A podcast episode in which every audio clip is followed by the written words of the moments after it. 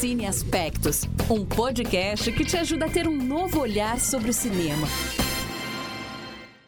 Olá, sejam bem-vindos e bem-vindas a mais um episódio do Cine Aspectos. Eu sou a Larissa Lago e divido o microfone com Poliana Fontinelli e Sara Rodrigues. E nós chegamos ao sexto e último episódio da temporada sobre festivais de cinema pelo mundo, infelizmente, né? A gente rodou bastante por aí, fomos da Europa para os Estados Unidos, depois a gente deu uma passadinha aqui no Brasil, depois a gente foi para Tóquio e agora a gente chegou no nosso destino final, que é o Festival Internacional de Cinema da Índia.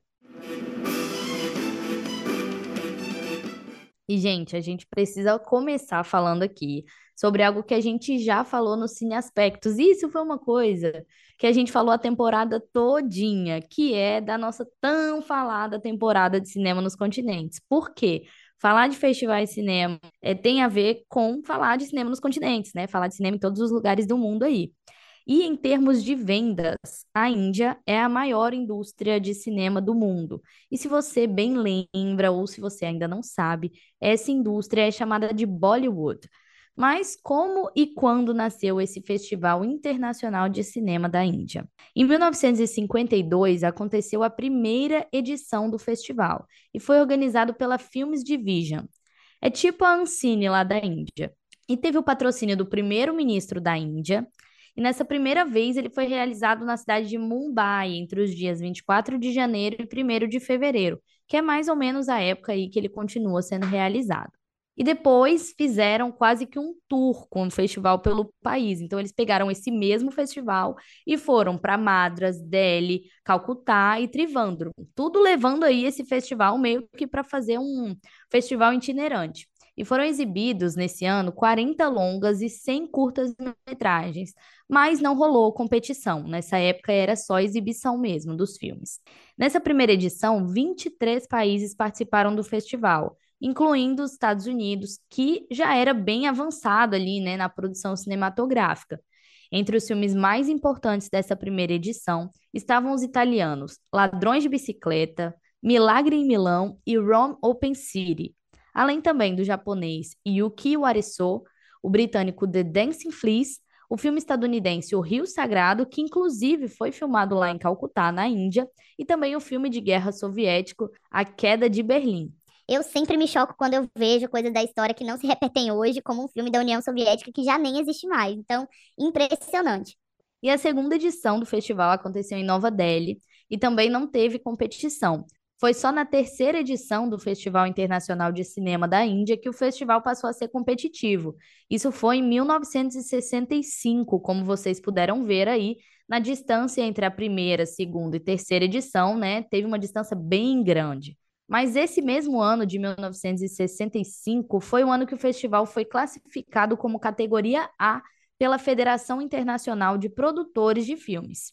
A partir de 1975, o festival se tornou permanente e adotou a figura do pavão como troféu, e depois vocês vão entender o motivo. Mas no ano de 2004, o festival, que tinha sido transferido de Mumbai para Trivandrum, se mudou mais uma vez, neste momento indo para Goa, e desde então não parou mais. E desde que o Festival Internacional de Cinema da Índia se tornou competitivo aí, como a Sara falou, né, no ano de 1965, ele já trazia consigo uma forte presença de outros países. Além ali da, da própria Índia, né, é, a gente podia ver muitos países como o Sri Lanka, o Japão, a China, a Rússia, e como vocês devem ter notado, naquela época, os filmes que circulavam ali no festival eram, em sua grande maioria, asiáticos, apesar de ter sempre aquela grande presença internacional. Mas aos poucos a Europa e a América Latina também começaram a aparecer e levar alguns prêmios por aí. E uma curiosidade que eu já trago aqui é que o único prêmio que a América do Norte já levou no festival foi em 1985, na categoria de curta-metragens. E o país responsável por esse feito foi o Canadá.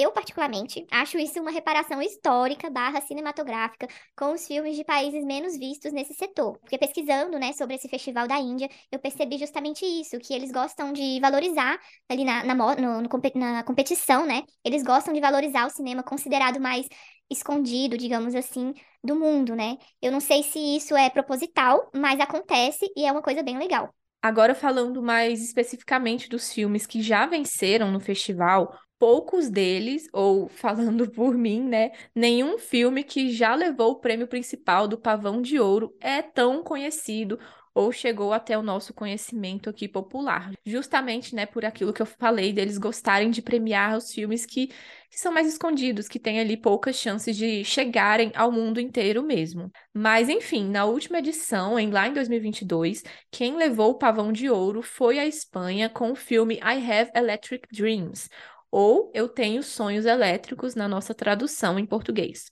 que é um filme que explora aí a relação de uma artista com a sua filha de 15 anos. E antes disso, em edições anteriores, nós tivemos Japão, Dinamarca, Suíça e até as nossas vizinhas Argentina e Colômbia como vencedoras do Grande Pavão de Ouro. E olha que legal, gente, vocês podem até estar pensando: ah, mas e o Brasil? Será que algum filme brasileiro conseguiu chegar nesse festival lá na Índia, lá longe? E a resposta é claro que sim, né? O Brasil está em todos. É, a primeira vez que isso aconteceu foi lá em 1987, quando, quando a nossa queridíssima Fernanda Torres ganhou o Pavão de Prata na categoria Melhor Atriz pelo filme Eu Sei Que Vou Te Amar, dirigido por Arnaldo Jabor. Nesse meio tempo, o Brasil também marcou presença com uma exibição especial do filme Meu Tio Matou um Cara, em 2006, na Mostra Cinema do Mundo. E, mais recentemente, em 2019, o festival premiou ninguém mais, ninguém menos do que Seu Jorge por melhor ator no filme Marighella. Merecido demais. E assim, um festival tão grande, né, com tantas histórias para contar e tantas histórias escondidas, como a Polly já citou, também tem algumas curiosidades que a gente trouxe aqui para vocês, como a gente está fazendo em todos os, os, episódios. E a gente gostou muito, né, de falar sobre esse tópico, de colocar esse tópico no nosso roteiro, porque, né, gente, é cada coisa que acontece nesses festivais. E vocês escutaram já diversas histórias aí de interessantes e super divertidas dos outros festivais também. A primeira curiosidade sobre o Festival da Índia é que ele foi o primeiro festival internacional de cinema realizado em qualquer lugar da Ásia. Um grande marco aí na história cinematográfica do país, hein? E também vale lembrar, né, que como a Índia é imensa e tem muitas pessoas, o Festival Internacional de Cinema da Índia é apenas um dos vários que tem lá. Existem outros festivais que estão, são até bem mais famosos também, mas a gente decidiu trazer esse aqui justamente porque ele é importante para a história do país, né? E eu tenho certeza que vocês estavam aí se perguntando por que, que o prêmio principal é um pavão de ouro? Por que será? Assim como a gente também ficou, né, quando a gente estava aqui fazendo o roteiro. A Índia adotou o pavão como seu pássaro nacional em 1963 e é ainda até hoje um dos símbolos nacionais mais importantes ali para o país.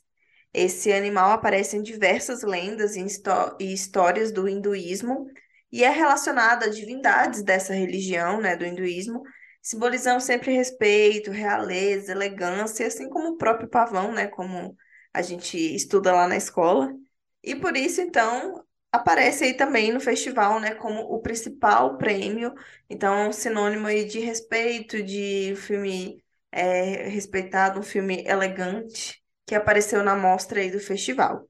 E assim como os outros festivais, em janeiro de 2021, devido à pandemia de Covid-19, a edição daquele ano do festival foi realizada de forma híbrida e houve exibição virtual de 50 filmes dos 224 filmes selecionados para aquele ano, ou seja, filme pra caramba. Então, foram, 50 deles foram exibidos virtualmente para o pessoal né, que não podia ir lá.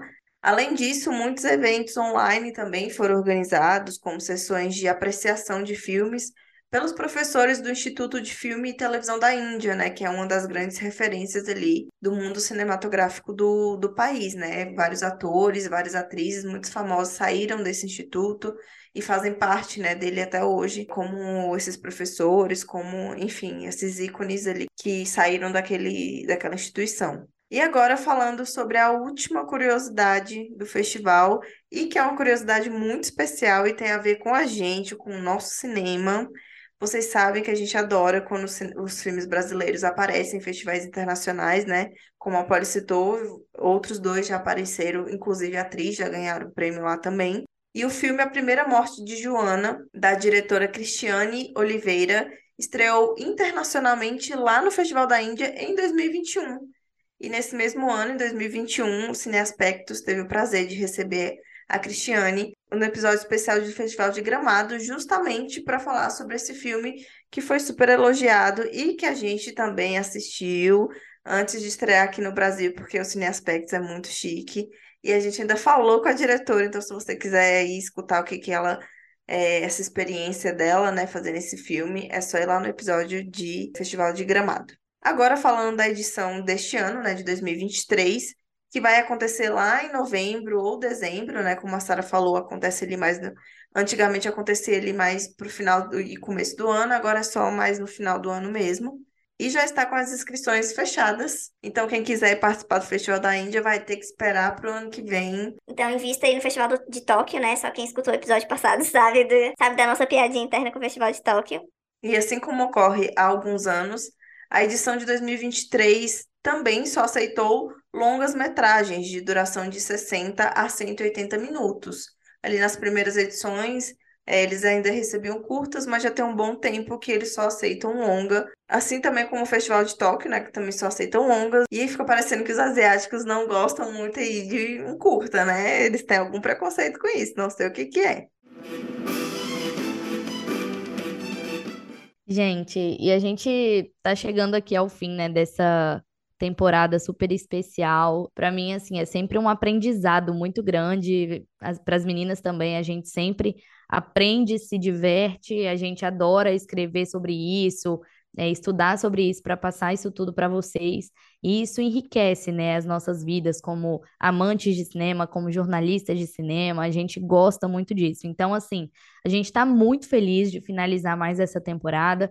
A gente deixa como recomendação, se você ainda não escutou a nossa temporada de cinema nos continentes, volta um pouquinho aí e escuta, porque tem tudo a ver com a temporada de festivais de cinema. E também porque, assim, é uma temporada super rica, né? Uma temporada que tem ali muita história para contar.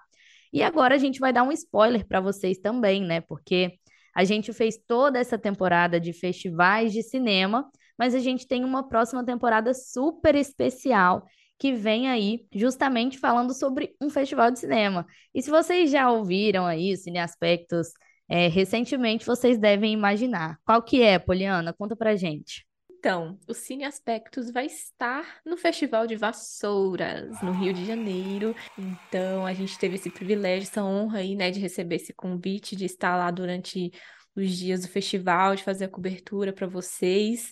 Então, não percam, gente, vai ser muito legal. A gente vai estar lá de perto, é, conferindo tudo.